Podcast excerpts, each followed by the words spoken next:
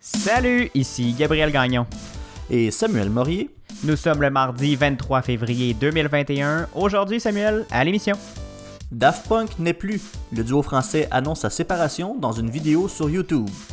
Le Texas comme en pleine crise du verglas. Des millions de personnes privées d'électricité en raison du froid.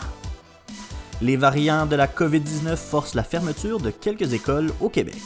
Et chômage et pénurie de main-d'œuvre, est-ce qu'on se dirige vers une crise de l'emploi à deux vitesses?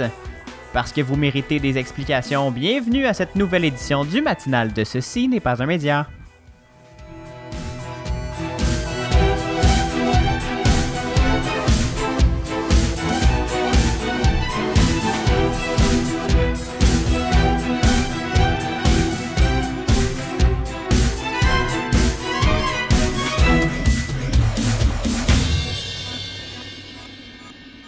Bonjour Samuel. Hello, hello, comment ça va? Ça va pas pire, ça va pas pire. Fatigué, me semble, cette semaine. Ouais, ouais, je comprends ça. Grosse comprends semaine. Ouais, qu'est-ce qui s'est passé? Ben, beaucoup de... travaille beaucoup, euh, des gros des grosses affaires, des gros dossiers. Euh, me semble que je suis tanné de l'hiver, je suis tanné de la pandémie, je suis marabout. Marabout. Ouais, je comprends ça. Je suis à peu près sur le même beat. Ouais. J'essaye de me, de me donner une, une hygiène de vie un peu plus euh, respectable. J'essaie de me coucher un peu plus tôt. Puis euh, mon corps s'ajuste un peu mal, on dirait, à cette, euh, à cette nouvelle, euh, à ce nouvel horaire que je m'impose. Il aime ça, être fatigué d'habitude. ouais, mais en tout cas, ça, ça, ça fonctionne moyen, euh, je te dirais, l'expérience jusqu'à maintenant. Euh, Peut-être que ça va se placer. Euh, on, On va se le souhaiter. souhaite. Sinon, dans un autre ordre d'idée, euh, je sais pas ce que, ce que j'attends, mais il faut vraiment que j'aille me faire couper les cheveux. Là, je suis. euh, ça Ben oui, mon. Dieu. Ah, j'ai- rarement eu les cheveux longs comme ça. T'as toute qu'une crinière, là. Tu sais que les salons de coiffure sont ouverts depuis quelques... plusieurs jours, là. Je le sais, mais y, il y a un côté de moi qui me dit jusqu'à où je vais être capable de me rendre? Je suis tanné. il, y a, il y a- il y a mon côté euh, beaucoup plus euh, rationnel et euh, beaucoup plus moi qui me dit non, non, euh, je suis tanné. Ben, visiblement, c'est le gars, c'est le côté pas rationnel et, euh, Ah, qui pas. gagne en ce moment. Peut-être. Ou c'est peut-être juste moi qui aime pas ça, prendre mon téléphone et prendre rendez-vous. Puis c'est Ah, parce t'es que. de, t'es de C'est ce aussi que là, mais et puis c'est aussi que j'ai perdu tous mes repères là. Euh, moi, euh, j'ai perdu euh, ma- ma- l'endroit où j'allais me faire couper les cheveux.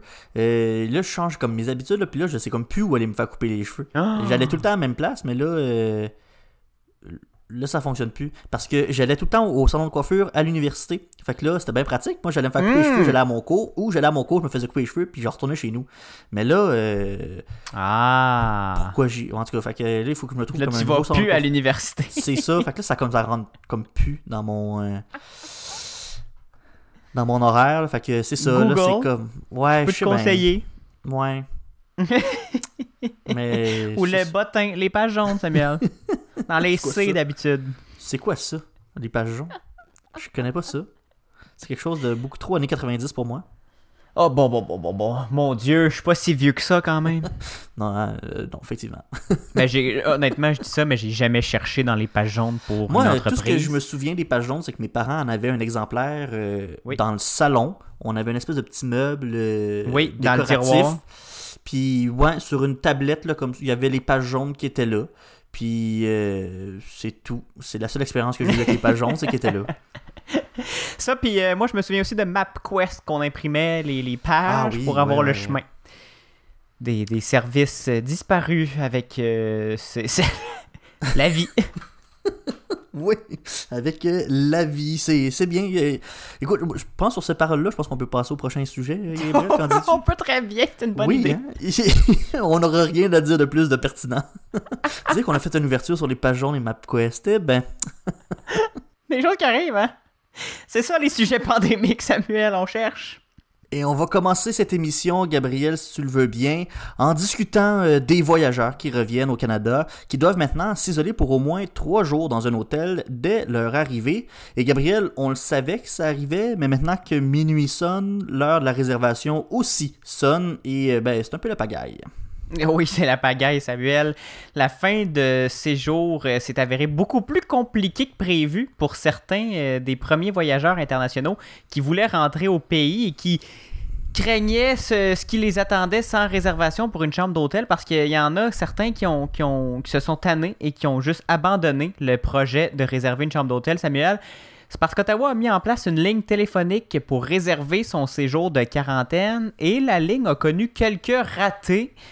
Fanny Bussière-McNicol de Radio-Canada a dû attendre trois jours et plus de 25 heures d'attente Ben, au téléphone pour qu'elle réussisse à réserver une fameuse chambre d'hôtel où elle allait pouvoir faire sa quarantaine de retour de Floride c'est que la liste des hôtels approuvés euh, pour la quarantaine obligatoire et le numéro de téléphone à contacter pour faire la dite réservation ont été rendus publics vendredi matin, Samuel, moins de 72 heures avant l'entrée en vigueur des nouvelles restrictions aux frontières. Si jamais d'ailleurs le voyageur reçoit un résultat de dépistage avant la fin de ces trois derniers jours, il pourra quitter l'hôtel. Mais il semble que ce sera à la discrétion de chaque hôtelier de décider s'ils seront remboursés ou non pour les nuits payées en trop.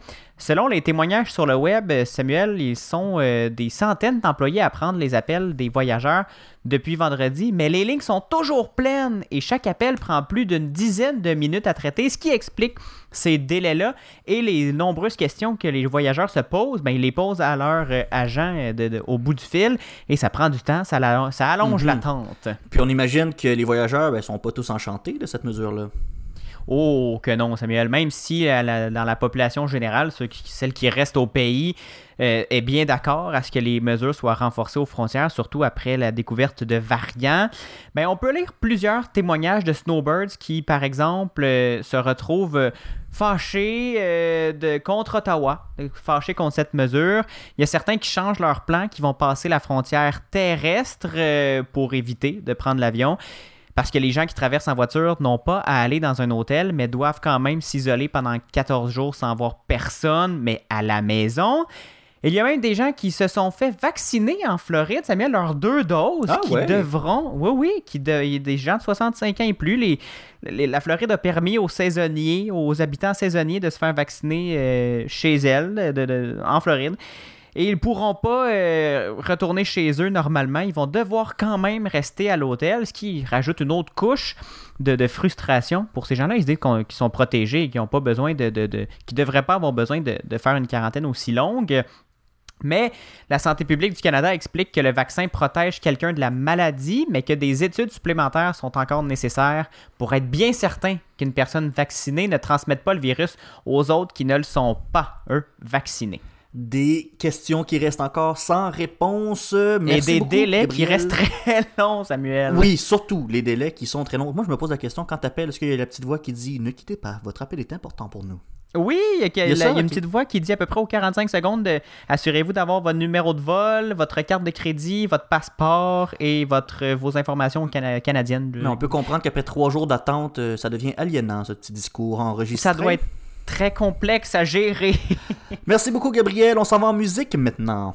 Oh oui, on s'en va écouter tout de suite Kiroak et Kodak Ludo avec la chanson Yo Kodak. On dirait que c'est Jocelyne de Radio Enfer qui l'a écrit. J'adore ça. Au retour, Samuel. Mon cœur pleure, Gabriel. On a appris hier que Daft Punk se séparait. Vous écoutez le matinal de Ceci n'est pas un média.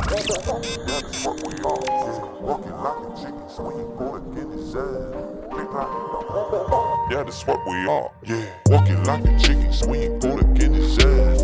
Click like Yeah, that's what we are. Yeah, walking like a chicken, swinging for the Guinness ass. Le Kodak est sous pouce n'a plus besoin. Yeah. Yo Kodak, yeah. L'autre jour j'ai fumé un bac, yeah. Des souvenirs de nous qui enregistraient back, yeah. yeah. Mais toi tu vas finir le bac, yeah. T'es un prodige and I know that it's a fact, yeah. yeah. Moi j'ai pas fini la fac, yeah. Mais une chance que j'avais toi que j'avais le rap, yeah. yeah. Cinéma man it's a rap, yeah. Mais je veux faire ça depuis que je suis 5 pieds 4, yeah. Mais c'est plus que de la musique. Pas d'art plastique, bah y'a pas d'usage unique. On est des artistes recyclables. On combine les images avec les syllabes. Yeah, that's what we are.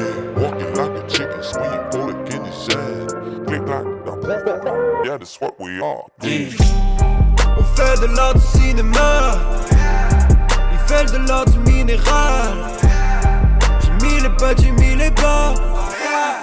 J'ai croisé le feu, le métal. J'ai rêvé d'une vie littéraire. Écrire des romans avec mon petit frère. On fait la team, on fait la paire. On redonne l'argent et le beurre à la crémière. Mais genre là, pensaient qu'on faisait que du rap, notre carrière, c'est du développement durable. Le pouce en l'air à tous les artistes qu'ils font, sans épidural. La création, c'est la recherche du grave. Le temps est tombé à nos portes. L'encre coule, la feuille est morte. On fait des coups, on fait des offres. Mais je garde mes deux mains sur le coffre. Faut une job, j'ai quitté le corps. J'ai fait le grand écart, skippé les cours, changé le décor. J'y ai mis du cœur et mis du vais plus faire la course après le. Je vais juste faire de l'art.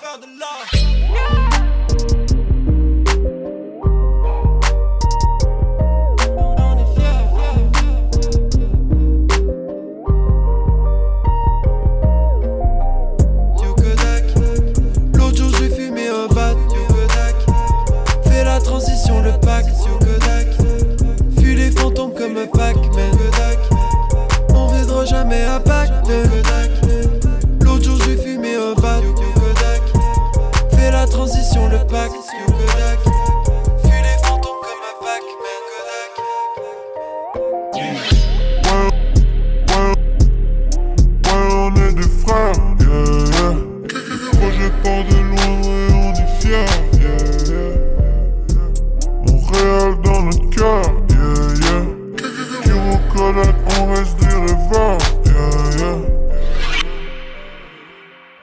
Samuel, tu nous, fais un peu pleurer cette, euh, ce matin avec cette triste nouvelle.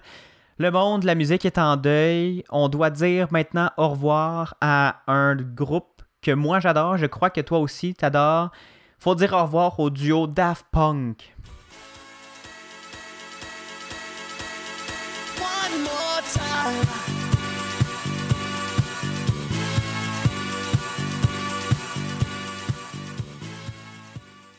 On ne pourra malheureusement pas leur dire euh, One More Time, hein, comme euh, leur euh, chanson. Après 28 ans, c'est la fin pour le mythique euh, groupe de musique électronique. 28 ans quand oui, même. 28 ans, c'est c'est pas rien. Lundi, le groupe a publié une vidéo hier, eh ben, en fait, publié sur YouTube cette vidéo on y- où on y voit une scène de leur film euh, de 2006, Electroma. Dans cette scène-là, c'est les deux robots de Daft Punk qui marchent dans un désert et là, euh, ils, se, ils se rencontrent. Il y en a un des deux qui explose, puis là, ensuite, il y a, Ah. oui, il y a la mention 1997-2021, un peu comme sur une, une pierre tombale. Puis le robot qui reste, ben, il fait juste marcher vers le coucher de soleil. C'est c'est la vidéo qui a comme annoncé le dé- la fin de ce, de ce duo euh, légendaire. Tout en mystère et tout en, en- en culture Oui. web pop weird Ben, écoute, comme on- ils, on s'y ils attend- savent nous On, faire. on s'attendait à rien de moins que ça venant de, de- de ce duo français-là. Parce que c'est un. Mhm. On se rappelle que c'est c'est des gens qui cultivent l'anonymat puis qui nous ont aussi habitués à, à cette espèce de persona de robot humanoïde. Donc la mise en scène et le mystère qui, qui jouait là-dedans, ben c'était très Daft Punk. Et dans la journée même, la relationniste du groupe a confirmé la nouvelle aux médias spé- spécialisés Pitchfork. Mais on n'a pas plus de détails que ça sur les raisons de la séparation. On sait juste que le Ben, il était duo peut-être s'est séparé. Ben c'est ça, après 28 Il ans, euh, peut-être que qu'il avait fait le tour du jardin. Ben, c'est ça. Puis tu sais, ça faisait longtemps aussi qu'il avait pas fait de spectacle, euh, il avait fait euh, un, un album et tout, mais euh, peut-être qu'il avait juste le goût de faire autre chose. Ils ont fait uniquement, ça, ça m'a surpris, Samuel, ils ont fait uniquement quatre albums Oui. dans leur histoire, quatre méga succès aussi, mais quatre, seulement quatre albums originaux. Oui, c'est ça. Il y avait des rumeurs dernièrement qu'il y avait peut-être alla- qu'il allait peut-être avoir un autre album. Il y avait aussi des rumeurs que Daft Punk pourrait être euh, un des, euh, des artistes invités à la mi-temps du Super Bowl, mais euh, non, force est de constater que leur carrière s'arrête maintenant avec quatre albums. euh, Tu l'as dit, Gabriel, mais ils ont quand même remporté trois Grammys dans leur euh, carrière. Daft Punk, c'est un duo français composé de deux amis de longue date, Thomas Bangalter et euh, Guy Manuel de Homem Christo. Et ce duo-là a marqué l'univers de la musique électronique et a même été au centre de l'émergence de la French Touch, qui est un style de musique house qui incorpore des éléments de funk et de disco. Et qu'on les aime ou qu'on les aime pas, on a tous entendu des chansons de Daft Punk, puis je pense qu'on on s'est tout un peu dandiné aussi. Euh, C'était les- c'était des, des chansons parfaites pour, pour faire le party. Oui, je sais pas, t'as dit qu'on les aime ou qu'on les aime pas. Je, je vois personne qui peut détester Daft Punk.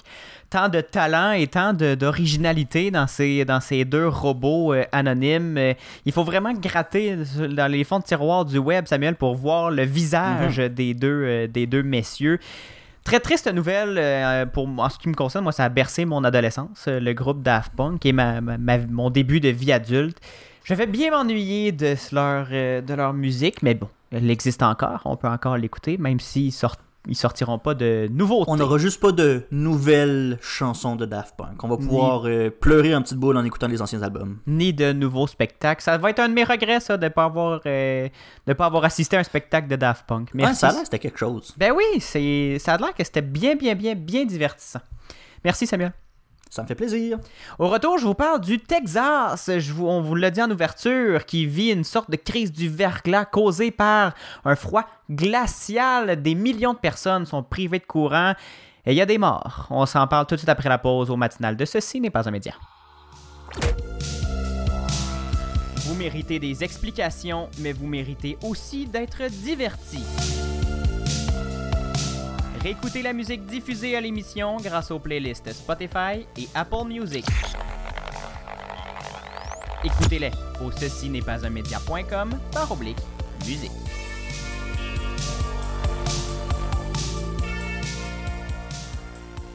Vous êtes de retour au matinal de Ceci n'est pas un média avec Gabriel Gagnon et Samuel Morier. On se dirige maintenant vers le Texas, aux États-Unis, pour la chronique internationale de Gabriel. Toute l'actualité internationale. America has grown weak. cette conférence euh, des ambassadeurs et des ambassadrices. We also talked about Venezuela.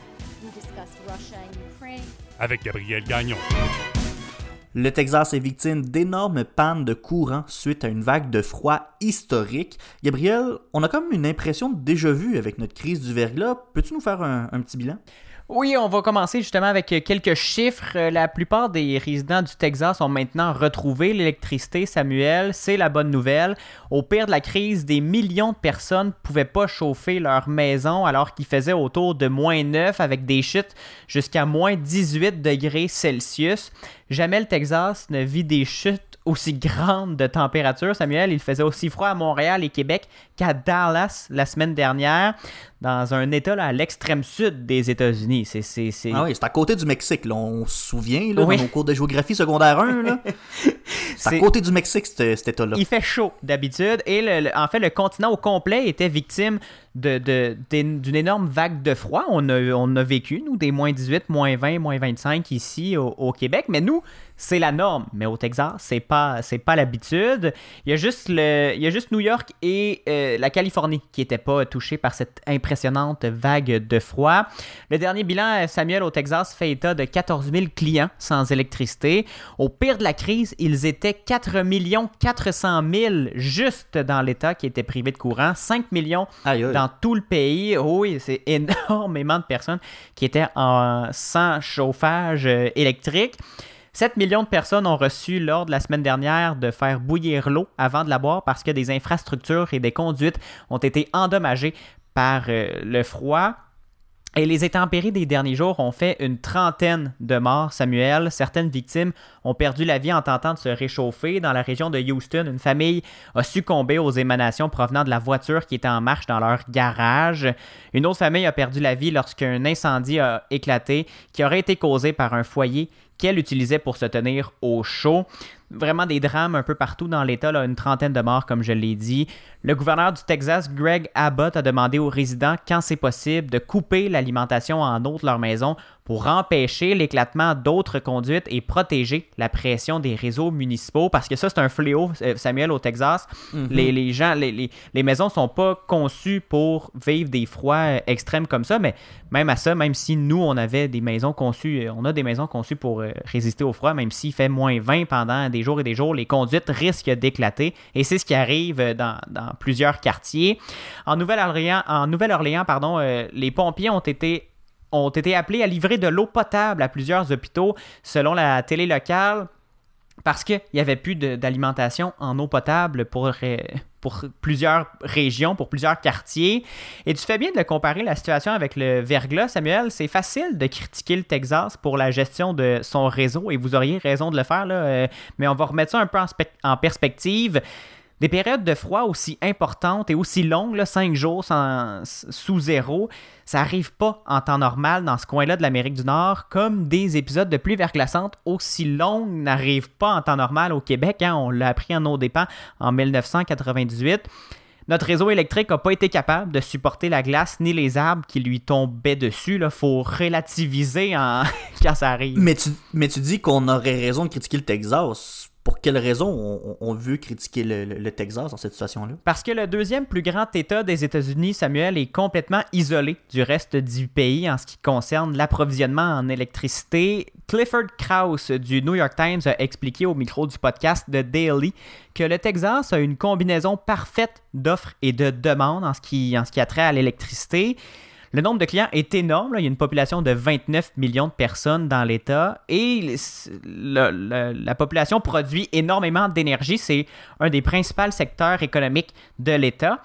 Elle sous, le, sous le plancher du Texas, il y a environ 5 milliards de barils de pétrole et sa production de gaz naturel compte pour le quart de la production totale des États-Unis, Samuel. Elle produit aussi 437 TWh d'électricité chaque année. C'est énorme. Pour comparer, Hydro-Québec produit environ 222 TWh. Là, j'ai- je dis 222, mais je mets un gros bémol sur ce chiffre, Samuel, parce que j'ai passé des, beaucoup de temps à chercher la donnée. Mais Hydro, ça, ça- c'est très compliqué d'avoir la donnée exacte de la production d'électricité par Hydro-Québec. Probablement parce que nos barrages ont des possibilités de production énormes, mais qu'on ne produit pas. On se rend pas jusque-là. C'est ça, le- le- le- les réservoirs sont, ont des, des capacités presque infinies de production, mais ils produisent euh, comme à la demande. là. Mais pour en revenir au Texas, il n'y a pas besoin en temps normal de s'approvisionner à l'extérieur de ses frontières et les entreprises qui produisent l'électricité n'ont pas besoin de vendre ailleurs pour faire de l'argent. Le marché intérieur suffit pour tout ce beau monde. Donc, en plus, en restant chez eux, les Texans échappent aux règles fédérales qui régissent l'énergie. Donc, le, marché est, est- est- est- reste à l'intérieur de l'État et n'a pas d'entrée ni de sortie. Ouais, mais par contre, en temps de crise, ça peut jouer les tours. Euh, Oui, parce que ce qui a causé des pannes, Samuel, c'est que tout le monde a craqué son chauffage au maximum pour réussir à garder sa maison au moins habitable, si pas si elle n'est pas confortable. Ça a donc créé une énorme pression sur les réseaux, euh, sur le réseau électrique et les producteurs pouvaient juste plus tenir la cadence. Ils ont donc dû couper par intermittence la distribution pour ne pas que le réseau s'effondre au complet. Sauf que ces coupeurs-là n'ont pas vraiment été intermittentes. euh, ils ont plus, plus duré euh, quelques jours. Et il faut rappeler que le Texas n'a pas les infrastructures en place pour aller chercher l'électricité ailleurs, comme je le disais. Au Canada, par exemple, et dans le reste des États-Unis, les réseaux sont interconnectés. Si l'Ontario manque d'électricité, Hydro-Québec peut lui en vendre un bloc via une bourse de l'énergie et lui envoyer via nos points d'échange. Ça, se fait, ça se fait constamment. L'inverse aussi est vrai. Si un pylône de distribution flanche au Québec, on a la capacité de se virer de bord et de se brancher sur les centrales ontariennes ou terneviennes. En fait, on est déjà branché, on a juste à commander l'électricité et elle arrive euh, chez nous. Je simplifie, là, mais en gros, c'est ça. Ça peut nous sauver les fesses bien souvent.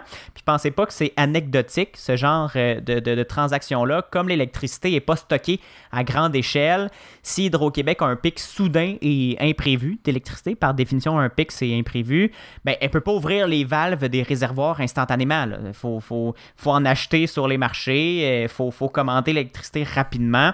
Ça peut se faire euh, un peu partout au Canada. Ça se fait en fait partout au Canada, mais le Texas le fait pas. Ce type d'échange-là, euh, comme euh, entre l'Ontario et le Québec, se fait quotidiennement, Samuel. Ah ouais, ok. Ben, écoute, je trouve ça surprenant. J'étais au courant que euh, entre le Québec et l'Ontario, il y avait beaucoup d'échanges comme ça de services d'électricité, mais je trouve ça particulier. En fait, je, pensais que c'était quelque chose qui était répandu un peu euh, euh, entre voisins, entre bons Ben, voisinages, mais Partout en Amérique du Nord, en fait, nous, on a des interconnexions avec euh, Terre-Neuve, on a des, interconnexions avec le- l'Ontario, avec les, pro- les, les États euh, front- frontaliers avec le Québec, là, le, le Maine, le Vermont. On, on s'échange, tout, tout ce beau monde-là participe à la bourse de l'énergie, mais le Texas ne le fait pas. il est tout seul dans son coin. Oui, Bon. pour les raisons que j'ai citées tout à l'heure. En terminant, Gabriel, euh, des gens se sont fait surprendre par leur facture d'électricité de milliers de dollars. Oui, le marché de l'électricité est dérégulé au Texas. Il y a plusieurs compagnies qui offrent le service. Euh, Certains clients sont donc abonnés à, à- différentes compagnies et donc certains ont un tarif flexible. Et quand la demande est faible, les tarifs sont bas, mais quand la demande est forte, les tarifs augmentent. Normalement, ça demande, ça, demande au client de diminuer sa consommation en période de pointe pour baisser sa facture. Mais je te pose la question, Samuel, comment on fait pour diminuer sa consommation quand il fait moins 18 dans une maison plus ou moins prévue pour un hiver, mettons? Tu te mets euh, trois manteaux, tu te colles avec ta famille, puis euh, tu souffles dans tes mains. Ouais. Euh, c'est une mauvaise réponse, je te dirais. Tu montes un peu le chauffage.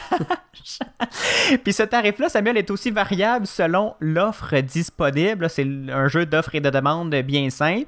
Et comme l'offre était presque à zéro en raison de la faible production d'électricité pour s'assurer que le réseau flanche pas, ben, les tarifs étaient au plafond, Samuel, et les gens pouvaient rien y faire. Certains étaient même facturés 2000 dollars chaque jour. C'est 10 000 dollars au bout de. 5 jours, ça, Samuel. Ça n'a aucun bon sens. Et là, c'est des contrats signés, c'est des factures qui vont devoir être payées. C'est- le- le- On a de la misère à, à- à s- à comprendre comment des fois ce système-là peut, Ah peut fonctionner, euh, peut être efficace. Ben, ça fonctionne bien euh, quand il fait beau, hein, puis euh, en temps normal au Texas, ben, on voit bien que le libre marché, euh, comme pour plusieurs facettes de l'économie, ça s'écroule quand les imprévus apparaissent, hein, parce que 10 000 piastres pour 5 jours d'électricité, c'est quasiment le quart de ton salaire annuel. Oui, ça, oui, oui pre- presque pour certains, c'est le quart du salaire annuel en effet. Puis le, le- mais comme, comme tu as dit, là, en temps normal, ça fonctionne, là, ce, ce genre de. de, de- de- ça, fait diminuer la facture parce qu'il y a plusieurs entreprises qui, qui se battent pour des tarifs euh, concurrentiels. Mais bon, là, dans- en temps de crise, euh, il y en a qui, ont- qui vont avoir besoin d'aide, je crois. Une situation euh, un peu cacophonique ces temps-ci au Texas. C'est très triste pour les, les 30 personnes qui ont perdu la vie. Absolument. Une, une énorme crise, mais la grosse crise du moment et depuis un an, Gabriel, c'est la COVID-19, bien sûr. Oui, et depuis le temps, justement, ça fait, ça fait un an, Samuel, depuis le temps qu'on fait le segment, méritait un jingle, hein? Il me semble qu'on a pour presque tout, sauf la COVID. On vous a donc préparé un jingle pour le bloc COVID. Même si on souhaite tous le contraire, le virus court toujours. Samuel Morier suit pour vous les derniers développements de la pandémie au Québec, au Canada et dans le monde. C'est donc maintenant officiel, hein, Samuel, le bloc COVID est rendu un segment à part entière de notre émission, comme si ça nous surprenait. Oui. un an plus tard, c'est officiel. Surprise! Il y a des chaînes télé qui avaient des, des ouvertures complètes, hein, au jour 1. Je veux juste, euh, je veux juste. On est peut-être un peu en retard. on est en balado, nous, OK? oui, c'est puis c'est différent. On, on brise les On codes. brise les codes, on fait des jingles un, un an après la- l'arrivée du segment. Mais bon, Samuel, on, les choses sérieuses, il y a une dizaine d'écoles au Québec qui ont dû être fermées temporairement en raison de la présence des nouveaux variants du virus qui inquiètent beaucoup de par leur taux d'infection qui est vraiment très rapide. Ouais, c'est des dizaines d'écoles pour le moment, mais on pourrait en voir d'autres s'ajouter à la liste au cours des prochains jours et des prochaines semaines. La plupart des écoles qui sont fermées en ce moment se trouvent dans la région du Grand Montréal, mais on en compte au moins une à Québec et une autre en Abitibi qui ont dû fermer euh, leurs portes en raison euh, de l'apparition de ces variants du virus. Et c'est très préoccupant euh, tout ça, Gabriel, parce que on le sait que ces variants-là se transmettent beaucoup plus rapidement que la souche qu'on avait jusqu'à maintenant au Québec. Et comme les écoles sont des milieux où il y a beaucoup de contacts, les enfants sont en proximité les uns des autres, ben la contamination peut se faire très rapidement. Puis avec, un, avec ces variants-là, ben, il, suffit qu'il y ait quelques cas dans une classe qu'on pourrait se ramasser avec euh, euh, une explosion de nouveaux cas de ce, de ce nouveau, euh, de, de cette euh, souche-là. Donc il faut agir et réagir vite pour se protéger d'une éventuelle éclosion ou même d'une troisième vague, Gabriel. Parle-moi pas on de est tanné, là, on est euh, dans la deuxième vague depuis quoi, octobre, là, euh, on en a tout plein, plein le casse. Imagine s'il fallait qu'on commence une troisième vague quand la deuxième n'est même pas encore euh, finie. Donc c'est la pour ça veille des- de l'opération vaccination. Ben, c'est ça. Donc, c'est pour ça qu'on ferme des écoles en ce moment. Parce que juste mettre des groupes classes en quarantaine comme on le faisait avant, c'est plus assez. Il faut vraiment qu'on on prend pas de chance puis on ferme tout ça. Ça prend vraiment des mesures agressives dès le début pour être capable de bloquer le, variant rapidement. Mais euh, les milieux scolaires, ce sont pas les seuls à être à risque. hein. On l'a vu euh, ailleurs quand on regarde la situation en Europe, euh, aux États-Unis. Ben, il y a les milieux de travail aussi qui sont à risque. Puis si on ne prend pas les précautions nécessaires, ben là, il y a des milieux de travail au complet qui vont être contaminés. On pourrait le ramener dans notre quartier, dans nos villes. On pourrait refermer des régions. Ça serait la débandade encore une fois. Mais là, je, je parle de, du pire scénario possible. Je veux pas vous faire peur. faut être prudent, mais je veux pas qu'on qu'on parte en peur non plus. Pour le moment, on a 23 cas de ces variants-là confirmés au Québec. On en a 415 présomptifs. Donc, c'est des, des cas qu'on a associés. Euh, on, on se dit que c'est des de ces variants-là par association. C'est des gens qui ont été en contact Mhm. avec des gens qui ont été confirmés, etc. Donc, pour l'instant, c'est encore relativement contrôlé, mais il faut faire attention. Puis, il va falloir prendre des, des mesures assez exceptionnelles pour euh, s'assurer qu'on qu'on n'ait pas une autre explosion. Oui, Samuel, je veux juste te rappeler, euh, v'là un an, quand on disait que pour le moment, c'est relativement contrôlé, la COVID-19, euh, on sait ce qui est arrivé par la suite, hein? Ah, je touche du bois. Oui, c'est ça, là. c'est contrôlé jusqu'à ce que ça le soit plus, hein? euh, et on le sait que les variants sont très, très contagieux. Ils seraient pas plus dangereux, par contre. Mais ça reste relativement bas et ça nous permet de, voir le, bilan du Québec s'améliorer quand même. La transmission est quand même basse ces temps-ci, relativement basse ces temps-ci. Est-ce qu'on va pouvoir voir un assouplissement des règles sanitaires après la relâche, Samuel? Ça, ça me semble que ça ferait un peu de bien, surtout avec le printemps qui va se pointer le bout du nez. là. Mhm. Ben, c'est le plan. Puis, avec la situation quotidienne qui s'améliore, on pourrait voir une amélioration dans les mesures sanitaires. Hier, on comptait 805 nouveaux cas de COVID-19 et 11 décès supplémentaires. On a aussi observé une légère hausse des hospitalisations, là, mais c'était 3 par rapport à la veille. La moyenne Donc, est bonne, situation-. La moyenne est bonne. Donc la situation reste encourageante encore pour le moment si on réussit à contenir ces variants de coronavirus. Encore une fois, c'est Montréal qui est le nœud du problème, si, si je peux dire. C'est là où la transmission se fait le, le- le- la plus importante et c'est là que, Cette idée-là de d'empiler des gens un par-dessus l'autre, hein? euh, Ah, je sais pas, hein. Pourquoi, le- pourquoi les gens font ça? Je sais pas.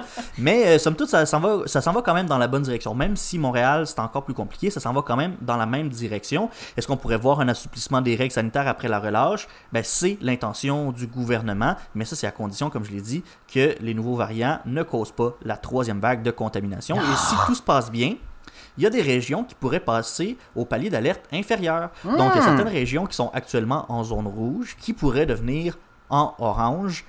Et il y en a certaines autres aussi, là, plus dans le nord du Québec, qui pourraient même virer en jaune. Là, quand je Ah. parle de nord du Québec, c'est, la région de la baie James, le Nunavik. là. Mhm. Mais euh, quand même, il y a des bonnes nouvelles qui pourraient s'en venir et de l'espoir. Moi, je me croise bien gros les doigts pour que l'Estrie puisse réouvrir un peu. Il y a Mais, l'Outaouais euh, qui est devenu en zone orange. oui. Il y a la Mauricie qui aimerait bien être en zone orange. Euh, Ça, ça va bien aussi en Mauricie. Sherbrooke, Trois-Rivières, ces régions-là, il y aurait possibilité. Ben, partout sauf le on- Grand Montréal, on- dans le on fond. n'ose pas. Là. On- Québec, j'ai con- j'ai cru comprendre qu'on n'oserait pas. C'est encore, euh, encore un peu problématique aussi. Puis, bon, à part euh, les paliers qui changeraient, on pourrait voir aussi la reprise de certaines activités parascolaires et la pratique des sports qui pourraient être réévalués après la, la semaine de relâche. Et il y a aussi d'autres installations de sport ou de loisirs intérieurs qui pourraient rouvrir leurs portes aussi au retour du congé de la relâche. La situation est plutôt encourageante euh, dernièrement au Québec, euh, mais même s'il y a une mise en garde sur les variants. Mais aux États-Unis, Samuel, euh, ça- le pays continue d'être vraiment durement touché par la crise. Hier, on a dépassé le cap des 500 000 victimes. C'est presque trop gros pour, Mhm. être, pour être compréhensible. Ouais, en fait, on a 500 159 décès. Eh là là. Pour être, être exact, Gabriel, c'est aberrant, c'est une catastrophe, c'est c'est une tragédie, on va se le dire. Et le président Joe Biden a tenu à souligner euh, ce bilan déchirant dans une allocution hier. Il est accompagné de son épouse et de sa vice-présidente Kamala Harris qui, elle, était accompagnée de son mari. Ensemble, ils ont tous observé une minute de silence. Il y avait 500 bougies qui avaient été disposées sur le balcon de la Maison-Blanche pour représenter les 500 000 décès. Et là, en plus des décès, les États-Unis comptent euh, au total 28 millions de contaminations euh, depuis le début. Ça en fait le pays le plus touché dans le monde en valeur absolue. C'est vraiment une situation qui est critique aux États-Unis. Puis euh, c'est c'est- tristesse. Oui, c'est une tristesse, effectivement. D'ailleurs, en raison de la pandémie, Samuel, l'espérance de vie des Américains a connu une baisse importante en 2020. Est-ce que, à, à brûle pour point comme ça, est-ce que le Canada est touché aussi par cette... euh, Ben, pour l'instant, les données au Canada sont pas encore sorties. Euh, ce qu'on sait Hâte par contre, c'est qu'il y, a eu plus- c'est qu'il y a eu plus de décès. On, on, on dénombre une sur... euh, Mortalité. Je me souviens plus du mot. Mais oui, une c'est ça, une surmortalité par rapport aux autres années. Mais on n'a pas encore les données euh, sur euh, la démographie là, qui, qui, qui sont sorties au Canada. C'est pas encore fait. Mais aux. États-Unis, on, on a fait euh, l'étude seulement pour la première moitié de 2020. On n'a pas la- l'année au complet. Et euh, en une demi-année, l'espérance de vie aux États-Unis a diminué d'un an en entier. là. Eh C'est beaucoup. Là. Pour, pour, on se rappelle que c'est une espèce de moyenne là, de, de- Mhm. de, de tout ça. là. C'est un, un calcul mathématique. Mais pour que ça baisse d'un d'un an en si peu de temps, il faut que ça soit vraiment euh, quelque chose d'exceptionnel. Écoute, la dernière fois qu'on a vu une baisse plus importante que celle-là aux États-Unis, c'était pendant la Deuxième Guerre mondiale. Pendant que des gens de 30-35 ans laissent se faire tuer en Europe, là, ben oui. Exa- exactement. Et si on regarde plus attentivement les données, ben on a encore une fois la preuve qu'il y a des disparités dans la société américaine, dans la société en général, parce qu'on voit que euh, les, les gens, les, les populations euh, de, de- de- communautés ethniques différentes, ben on euh, voit des, des- des diminutions de leur euh, espérance de vie beaucoup plus marquées que pour la, la communauté blanche. Par exemple, la population noire a une diminution de 2,7 années par rapport euh, au, au niveau de 2019. Samuel, avant que tu, con- tu continues, là, je veux juste spécifier, ça avait l'air très péjoratif, là, pendant que des qui s'en se faire tuer en Europe, là, mais vous comprenez l'image, je, je je veux pas déshonorer le, le sacrifice de ces gens-là, là, c'est pour bien montrer la nuance entre les deux situations. C'est ça. La dernière fois qu'il y a eu une grosse baisse, c'était quand il y a eu une guerre puis les gens se tiraient dessus. Oui, c'est Là, ça. on a une grosse baisse parce que les gens tombent malades. C'est c'est- c'est- c'est- Ah, Attrape un virus. C'est ça. C'est c'est différent, mais c'est tout aussi grave. Mhm. Et comme je le disais, on voit vraiment la disparité. Bon, la population noire qui a une, une espérance de vie de, qui, a, qui a baissé de 2,7 années. La population latino, ça a baissé de 1,9 années. Et les blancs seulement de 0,8 ans.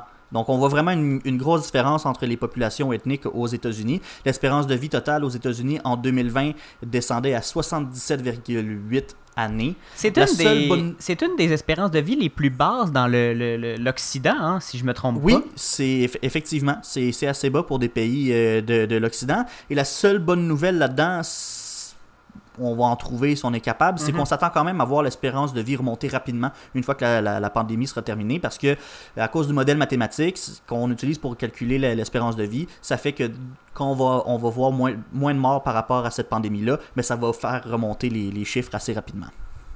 On n'a pas fini de voir les conséquences euh, de cette crise-là, Samuel. Euh, Il y en a des très dramatiques, euh, autant sur le plan économique que démographique. hein. Merci d'avoir fait le point avec, pour nous. Ça me fait plaisir. On poursuit en musique avec Thierry Larose et sa chanson Quant à Lou, une nouveauté, c'est fac. Tout de suite après, Gabriel, tu nous expliques pourquoi le Québec est victime d'une pénurie de main-d'œuvre et d'un taux de chômage élevé, tout ça en même temps. A tout de suite au matinal de Ceci n'est pas un média. Pourquoi est-ce que la circulation coupe à tes jambes? Pourquoi t'as toujours peur que je me tanne?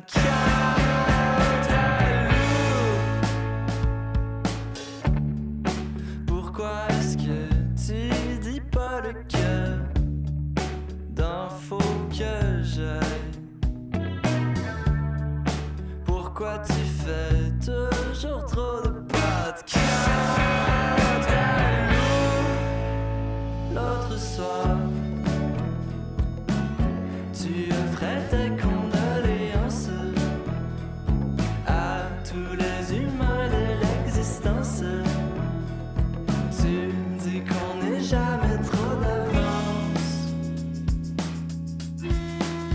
Quant à Lou,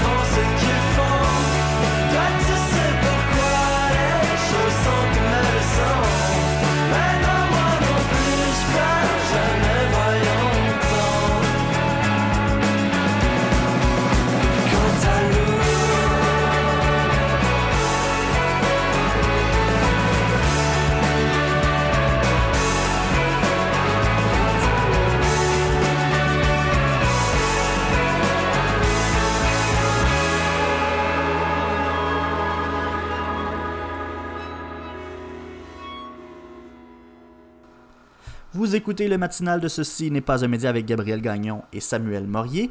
La pandémie bouleverse tout, on le sait. On vous a fait le récit chaque semaine et vous vivez les conséquences de cette crise chaque jour, comme nous. Et euh, parmi les effets les plus préoccupants pour l'économie, l'Institut du Québec compte celle de la cohabitation d'un nombre de chômeurs élevé, malgré un retour à la pénurie de main-d'œuvre. Gabriel, c'est Mathieu Dion qui t'a inspiré sur ce sujet-là. Oui, j'ai lu le texte euh, Paradoxe pandémique quand chômage et pénurie de main-d'œuvre cohabitent. C'est Mathieu Dion qui l'a écrit, puis ça m'a inspiré ce sujet-là, un sujet très intéressant. Il y a un groupe de réflexion qui s'inquiète du nombre important de travailleurs qui sont passés d'un chômage ponctuel à une situation plus permanente. C'est des chômeurs de longue durée qui sont sans emploi depuis plus de 27 semaines. Leur proportion a doublé en une année pour représenter le quart des 304 000 chômeurs. S'il est impossible de savoir exactement dans quel secteur œuvraient autrefois ces personnes-là, Samuel, tout indique que beaucoup d'entre eux étaient issus des secteurs vraiment touchés par le confinement dont euh, les plus grands perdants de cette crise, on les connaît, l'hébergement, la restauration et l'événementiel. La PDG de l'Institut du Québec, Miam Homzi, croit que beaucoup de monde attendent que l'activité reprenne, mais elle croit aussi que qu'on peut faire beaucoup mieux, puis qu'il faut, euh, que c'est, dangereux de croire qu'on peut redevenir comme avant, Samuel. La prestation canadienne d'urgence, qui est devenue la prestation canadienne de relance économique, a pu décourager des chômeurs euh, d'intégrer le marché du travail. On, le sait, on a entendu des, échos là-dessus. Ce qui fait dire à Mme Omzi que les aides devraient être plus axées sur la formation des compétences et qu'elle devrait intégrer des incitatifs pour euh, que ce soit plus tentant d'entreprendre une autre formation, notamment en lien avec les compétences numériques, Samuel, qui sont l'avenir de l'économie euh, québécoise. Est-ce que ça veut dire qu'on pourrait échapper des gens avec euh, la, reprise économique? Oh, Oui, c'est ce qu'on craint en fait. Euh, le Québec comptait à la fin de 2020 plus de 56 000 personnes de moins dans la population active par rapport à 2019. Euh, ça, c'est des gens qui cherchent plus d'emploi, Samuel. Ce sont en majorité des hommes âgés entre 15 et 24 ans ou des dames de 55 ans et plus.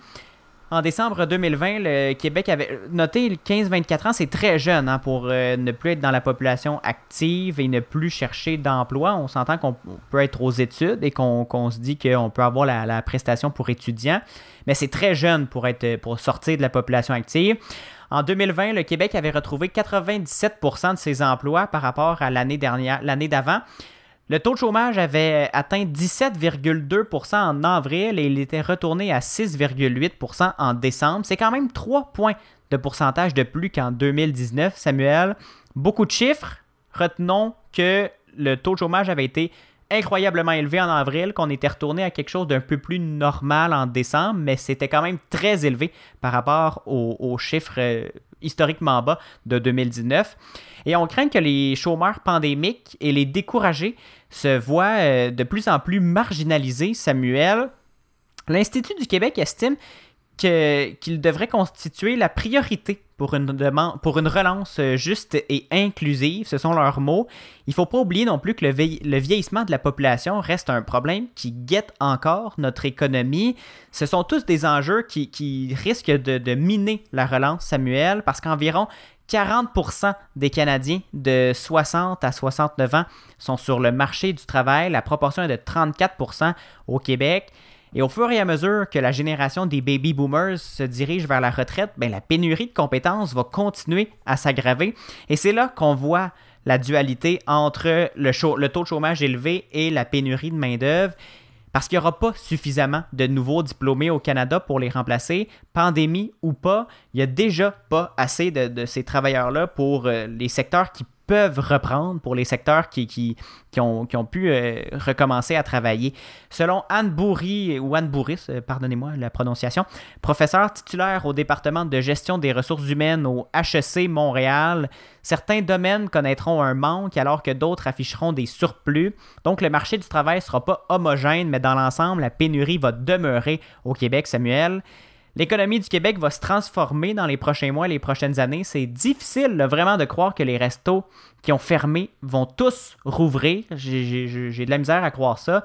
Fait que ceux qui travaillent ceux qui travaillaient dans ces restaurants-là qui ont fermé pour de bon vont devoir se trouver un autre emploi sans nécessairement avoir toutes les compétences requises pour un emploi dans un autre secteur. On va donc surfer encore quelques temps sur une double vague qui, crée- qui est créée par une pénurie d'emplois et un chômage qu'on pourrait presque qualifier de systémique. Et ça, c'est la pire situation Mhm. dans laquelle une économie peut se retrouver avec un chômage systémique, Samuel. Il, va falloir donner un coup de barre, il va falloir qu'il y ait des programmes créés pour stimuler la, la- le, le- le- le- le retour à l'emploi de, de ces chômeurs euh, forcés.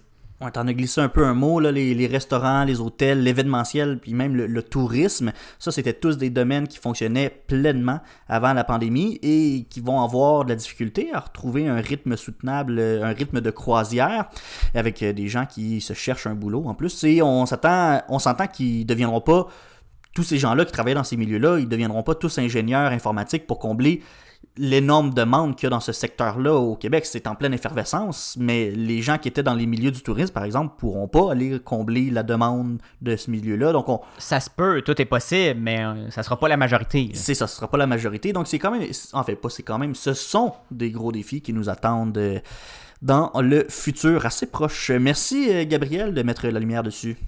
Ça fait plaisir. Après la pause, Samuel, on revient sur le fabuleux moment que le robot Persévérance nous a fait vivre. Ah, c'est pas compliqué. J'ai eu des frissons, Gabriel, quand on a eu la confirmation qu'il était arrivé en pleine forme sur Mars. Et moi donc, Samuel, les larmes aux yeux, ou presque, tu nous fais une chronique scientifique dans deux minutes pour ceux qui nous écoutent à la radio et dans quelques secondes à peine pour les auditeurs du balado. Bon début de journée, merci de nous écouter pour vous informer au matinal de Ceci n'est pas un média. Le mardi, dès 7h en balado et dès 9h à CFAC, ici Gabriel Gagnon. Et Samuel Morier, Et on vous offre une émission pour aller plus loin que les manchettes. on discute de ce qui se passe dans votre monde pour vous aider à mieux le comprendre. Vous fournissez le café, on amène l'info. Suivez-nous sur votre plateforme de podcast préférée. Ou soyez au rendez-vous le mardi matin dès 9h à CFAC 88.3. Les sens de l'information.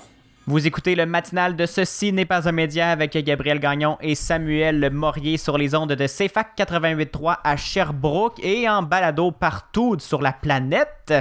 La semaine dernière, Samuel, tu nous parlais des trois missions vers Mars qui se déroulaient pas mal en même temps. Les États-Unis, la Chine et les Émirats arabes unis ont tous atteint l'orbite martienne il y a environ deux semaines. Mais jeudi dernier, les États-Unis ont procédé à la deuxième partie de la grande mission soit de déposer le robot Persévérance sur le sol martien. On peut dire mission accomplie et mission, mon Dieu, joyeuse à souhait. Touchdown confirmed. Perseverance safely on the surface of Mars, ready to begin seeking the sands of past life. C'est un grand moment dans l'histoire, Gabriel. Mission accomplie. Effectivement, jeudi dernier, le robot Persévérance s'est posé avec succès sur le sol de la planète rouge. Le monde entier, ou presque, a célébré cet événement-là. Les images du Jet Propulsion Center à Pasadena, en Californie, ont fait le tour de la toile. C'est d'ailleurs ce qu'on a entendu euh, juste, euh, juste après ton introduction, Gabriel. Tout le monde pleuré, dans la hein. salle de j'ai crié. Oui, c'était émotif comme moment. On regarde les images là, et tout le monde dans la salle de contrôle euh, euh, de la NASA, un peu comme euh, à la lunissage ou euh, dans, dans- quand on le voit des les archives vidéo, tout le monde est extrêmement heureux, on se félicite puis on voit tout le monde a des masques et mais les gens peuvent pas s'empêcher de se taper dans la main de, de- C'était des de- points, c'était des points. Pandémie des oui, c'est ça, ouais, pas se taper, pas, pas se taper dans la main, mais c'est ça, tu sais, on, on se faisait des points, puis on sentait la joie de ces gens-là d'avoir réussi cet exploit-là, puis ils, ils avaient besoin de le partager avec le- leurs voisins malgré tout. Mais c'est que ça a l'air ça a l'air simple là, de faire atterrir un robot euh, sur une autre planète. On l'a fait sur la Lune. On a eu des sondes qui sont allées sur Mars, mais cette opération-là est- est- était complexe, Samuel. Absolument, quand on comprend toute la complexité de cette opération-là, on peut comprendre pourquoi ces gens-là, dans la salle de contrôle, ont tant célébré, puis pourquoi? On en a tant parlé aussi dans les médias. La descente et l'atterrissage, c'était les étapes les plus risquées de la mission de persévérance.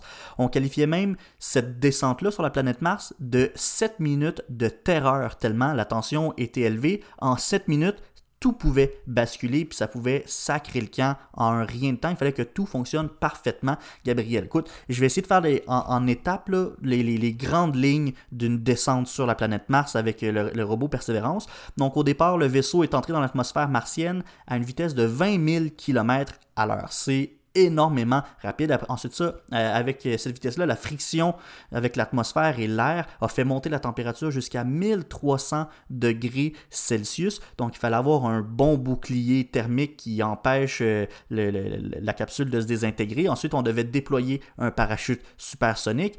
Une fois que le parachute était déployé, qu'on avait ralenti suffisamment la vitesse de, de descente, on, détachait une, partie de la capsule. Un bouclier de chaleur. on avait- oui, ben non, le bouclier de chaleur était déjà tombé, mais on il y a une autre partie qui se détachait où là c'était la fameuse euh, Sky Ah oui, Crane, oui, oui. la grue, euh, la grue céleste si on veut, qui avait huit rétrofusées pour finir de ralentir et même stabiliser l'engin dans les airs. Et finalement, cette euh, grue euh, du ciel a fini par déposer le, le rover sur le sol à l'aide de câbles. Donc, c'était suspendu dans les airs par un robot qui volait, qui avait été lancé par une autre capsule qui, elle, avait un parachute qui descendait à 20 000. Écoute, c'était des étapes de fou. Gabriel, tout ça alors que ça prend 12 minutes pour envoyer une commande sur Mars et 12 minutes pour recevoir une réponse de persévérance. On travaille avec du décalage horaire là, dans tout Oui. ça pour un 7 Du minutes décalage critique. planétaire, je dirais même. Oui, absolument. Donc on voit que c'est énormément complexe et euh, si il faut que tout fonctionne parfaitement, la marge d'erreur là, elle est très très mince. La bonne nouvelle, c'est que ça a fonctionné et peu de temps après l'atterrissage, Persévérance nous a envoyé les premières images du sol du cratère Jezero. Euh, ça, c'est l'endroit le plus difficile jamais choisi pour faire atterrir un robot. Je rappelle que le cratère Jezero abrite un ancien delta d'une rivière, donc c'est un endroit parfait pour chercher des traces de vie primitives comme des micro-organismes. Et ça, c'est, c'est ça la mission de Persévérance, trouver des traces de vie sur une autre planète. C'est d'ailleurs euh, quelque chose qui m'a fasciné fasciné, Samuel, euh, de voir cette première photo de Mars. euh, Persévérance à peine atterrie, à peine à, Mar- à, à Marcy, je sais comment on dit. on est... Ouais, c'est ça. euh, S'il y a l'alunissage, euh, L'atterrissage. amarissage, Ouais. je sais pas. à peine arrivé sur Mars, il nous envoie un selfie. Euh, j'ai, moi, j'ai tweeté, euh, on a envoyé un go-kart euh, scientifique sur Mars et ce go-kart-là nous renvoie des selfies. Euh, c'est, ma foi, impressionnant. On parle d'images, puis dans les derniers jours, c'était justement la folie furieuse. Euh, dès qu'on avait une image euh, de, persévérance, elle était partagée partout.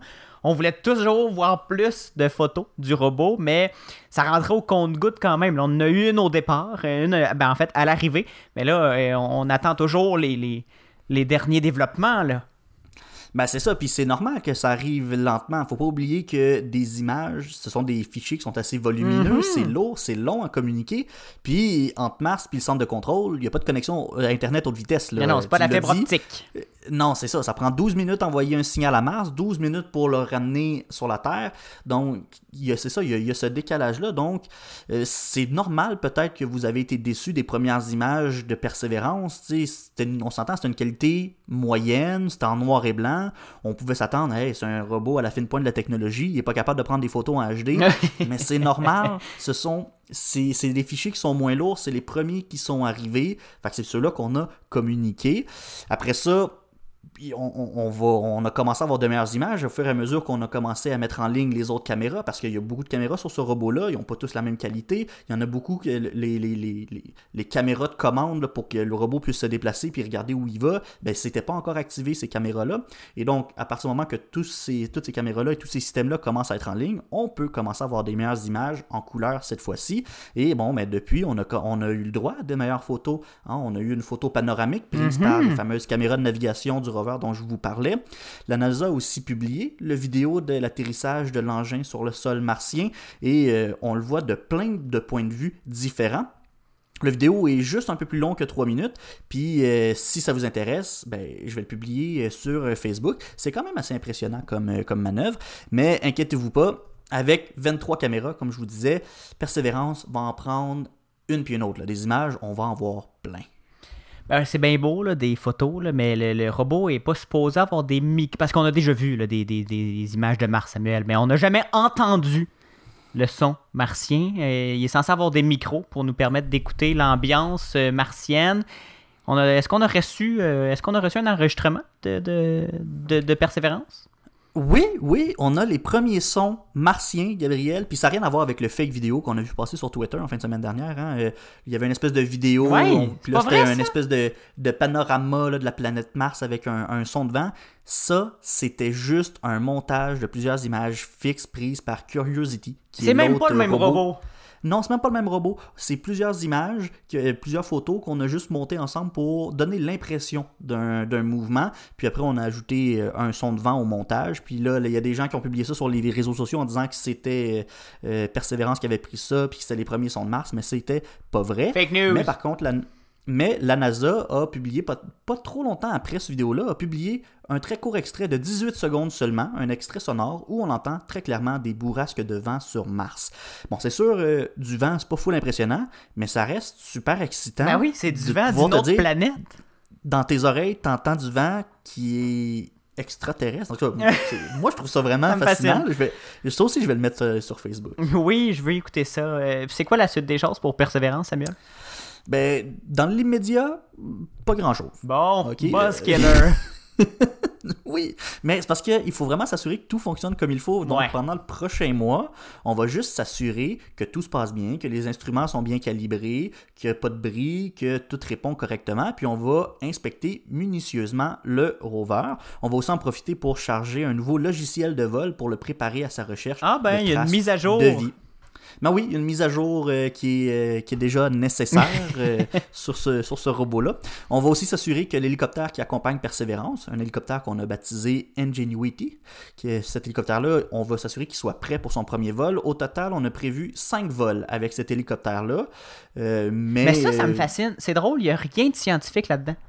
Absolument pas. C'est juste pour pas jouer, du- juste pour tester. Oui, ils ont juste envoyé un hélicoptère téléguidé juste pour voir si c'était possible. Ouais. C'est pour ça, là, les, les 5 vols, il va y avoir des niveaux de difficulté différents parce qu'on veut le peu de scientifique qu'il y a là-dedans, c'est on veut juste voir comment euh, euh, ça réagit des, des, des, des objets en vol. Des sur Mars. Hélices sur juste- Mars. Ouais, Parce que la- la- l'atmosphère est vraiment moins dense que sur la Terre. Oui, on, absolument. Veut, on veut savoir comment, comment euh, une hélice, ça- comment un, un- un hélicoptère va réagir. Ça me, ça me fait rire que ce soit juste pour essayer, pour le fun. Oui, eff- effectivement, c'est juste un hélicoptère téléguidé à comme plusieurs Millions de kilomètres. Mais euh, écoute, si ça vous intéresse, là, tout ça, c'est- cette péripétie euh, de la, de la conquête martienne, je vous invite à suivre le Twitter de, de Persévérance. La NASA le, le garde à jour. à- euh, ben, c'est c'est très nouveau, donc on a beaucoup, beaucoup de contenu qui va s'en venir dans les prochains jours. Puis, euh, si jamais vous êtes, vous êtes sur Reddit, il y a aussi le subreddit de Persévérance. Je vais là de c'est ce pas. Des, des internautes de partout sur la planète qui publient du contenu par rapport à Malade. cette mission-là. C'est super intéressant. Donc, si vous voulez être euh, au courant des développements, allez sur les réseaux sociaux. C'est vraiment là qu'on va être informé en premier. Moi, personnellement, je trouve ça vraiment fascinant. J'ai l'impression de vivre un peu euh, l'alunissage de ma génération, Mhm. euh, Gabriel. Écoute, j'ai hâte de voir le premier pas de l'homme sur Mars. Ça va être euh, mille fois plus gros que ce qu'on vit là en ce moment, mais je trouve ça tellement excitant. Ben oui, ben, tu parles de- du premier homme sur Mars parce que là, on essaye, en plus, sur Persévérance, on veut trouver de la vie, euh, des micro-organismes, des fossiles de microbes sur Mars, mais on veut aussi voir si c'est capable, si on va être capable de produire assez d'oxygène pour créer du carburant pour qu'on puisse, Ouais. Pour qu'on puisse euh, euh, euh, ne pas avoir à. À, à- à amener du carburant pour revenir Ben sur ouais, Terre. ça. On, on pourrait, on pourrait créer notre propre carburant sur Mars comme on le fait sur Terre, ce qui serait un autre euh, avancée, euh, ma foi, incroyable pour en vue d'envoyer quelqu'un sur Mars parce que ça serait Pas juste le fort. carburant, mais aussi euh, permettre aux gens de respirer. Oui, Euh, oui, oui, de créer des, des- des bulles d'oxygène pour qu'on puisse respirer sur Mars. Mon Dieu, l'avenir est, est- est fascinant. Ça me, ça me- c'est très excitant tout ça. Merci beaucoup Samuel Ah, vraiment. de me donner, ce- de me faire vivre ce genre d'émotion ce matin. Ça me fait plaisir. Merci d'être notre scientifique en chef à, au, à ce n'est pas un média. Ça me fait plaisir, je suis toujours là pour vous. Merci. C'est ce qui conclut cette édition du 23 février du matinal de Ceci n'est pas un média. Samuel. Merci à toi, Gabriel, et c'est la tradition. On se retrouve tous les mardis matin. Et donc, j'espère que vous serez avec nous la semaine prochaine, 7h en balado, 9h à la radio, au CFAC 88.3 à Sherbrooke. Et suivez-nous sur Facebook, sur Instagram, sur notre site web. Recherchez Ceci n'est pas un média. Googlez-nous. Googlez-nous. On est, on est un peu partout. euh, et vous pouvez réécouter notre playlist de, de- de- des chansons diffusées sur Spotify et Apple Music. Ceci n'est pas un média.com musique pour y aller directement. Samuel, je vous propose de qu'on se quitte sur un méga succès de Daft Punk pour rendre hommage à ce groupe qui, comme je l'ai dit tout à l'heure, nous a bercé notre adolescence. On les aime, on va s'ennuyer de leur, de leur musique. Merci pour tout, Daft Punk. Voici Harder, Better, Faster, Stronger. Et sur ce, on se dit à mardi prochain. Au revoir.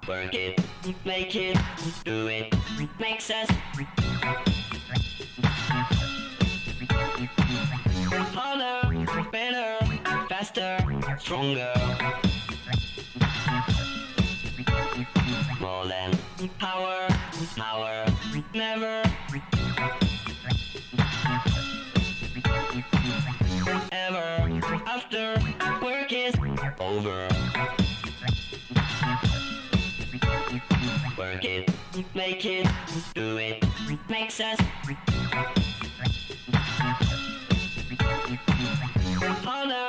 better, faster, stronger.